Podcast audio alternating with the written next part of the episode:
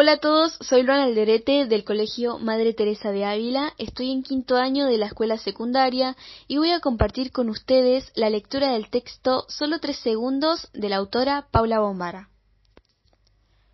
¿Por qué tengo que contarle lo que siento a una persona que no conozco, por más psicóloga que sea? ¿Para qué sirve hablar de tu muerte si no es con vos? ¿Por qué tengo que tratar de retomar mi vida? Suponete que trato ¿Cómo hago si me pasaba la vida con vos? ¿No se dan cuenta de que no sé qué parte de mi vida era solamente mía? ¿Qué hacen los psicólogos con todo lo que uno les dice? ¿Para qué voy a volver al colegio?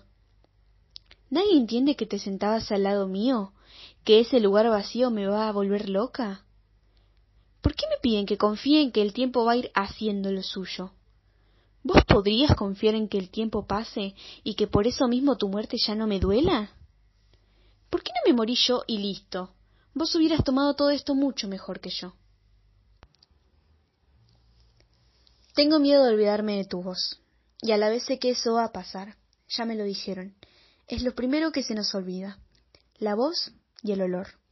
En tu caso, el olor es fácil, porque como estabas obsesionada con ese perfume a violetas que me ponía tan nerviosa, me compré un frasco y cuando te extraño, lo abro y aspiro una dosis concentrada. Pero tu voz. Miré nuestras filmaciones un montón de veces. Incluso me fijé en la web y hubo gente que subió videos nuestros y de los chicos. Pero tu voz en vivo y en secreto era otra. Y esa se me está olvidando. Esa es la que me duele, porque esa era la que me gustaba escuchar. Les dabas una entonación especial a las confesiones, y yo me sentía especial cuando te escuchaba. Hoy me enojé con mamá y me saqué bastante furia de encima. Me enojé y me hizo bien. A vos te tendría que agarrar a patadas, a vos y al idiota de Nicolás, y a su mano sobre la mía mientras mirábamos el amanecer, y a su cara en el último momento. No estuvo mal la psicóloga. Fui otra vez. Me estoy dando cuenta de que desde que chocamos pienso en vos. Hablo con vos, miro la tele sin mirar nada, arranco hojas de las macetas del balcón y duermo. Nada más. Ah, sí, también pienso en Nico. Patético, ¿no? También me enteré de que me llamaron un montón de veces las chicas, y no las quise atender. ¿Podés creer que no me acuerdo? Mamá me lo juró. Me juró por quien ella más quiere, o sea yo, que me llamaron algunas profesoras. Gaby, Celeste, Pablo, Casi todos los días me llamaron. Y mamá me dijo que ni les contesté, que colgué el tubo sin hablar. Dicen que parezco una sombra. ¡Ja! ¿A vos te parece que yo puedo parecer una sombra? Yo, que tengo menos forma que una heladera. Bueno, parece que vos lograste que perdiera no sé cuántos kilos. Ahora que ser flaca me importa un pito. Yo te lo dije, el día que adelgase ya no me va a importar. Y eso sí, ya no me importa. Hoy me mira al espejo Hacía siglos que no me veía. Fue una de la psicóloga, va, saliendo. No lo pude evitar porque en el palier del consultorio había un espejo y de pronto me vi. Hecha un desastre me vi, pero tan flaca que no me reconocí. Tengo cintura y ni me había dado cuenta. ¿Será que en casa ando en camisón todo el día? El peor momento del mundo para mirarse el espejo, a la salida de la psicóloga a seis semanas de perder a tu mejor amiga.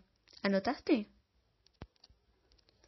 Camino sin verte y es como si no mirara otra cosa que la nada. Camino sin escucharte y no hay paz ni silencio que resista mi vacío.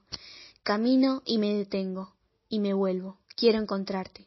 ¿Te gusta? Vos lo escribiste, ¿te acordás? En mi cuarto. Fue cuando estabas enamorada de ese chico que se fue a vivir a Uruguay. A mí me pareció muy de muerte en ese momento. Me acuerdo que te dije, ay, Zoe, no se murió, se fue a Uruguay nada más. Y vos me dijiste que, para el caso, era lo mismo. Te juro que ahora te entiendo, porque yo siento lo mismo, pero por vos.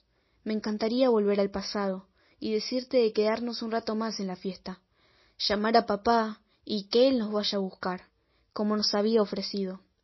Y también siento eso de que no escucharte rompe hasta el vacío. Por suerte, esa tarde agarré la hoja cuando la vi en mi tacho de basura. ¿Por qué lo tiraste? Nunca te lo pregunté. Ahora la releo y me da paz. Ay, Zoe, perdóname, pero qué letra tan fea tenías. Yo siempre te lo decía, y ahora, aunque estés muerta, te lo repito. Tu letra fue, es y será fea. Y jamás voy a dejar de leerla.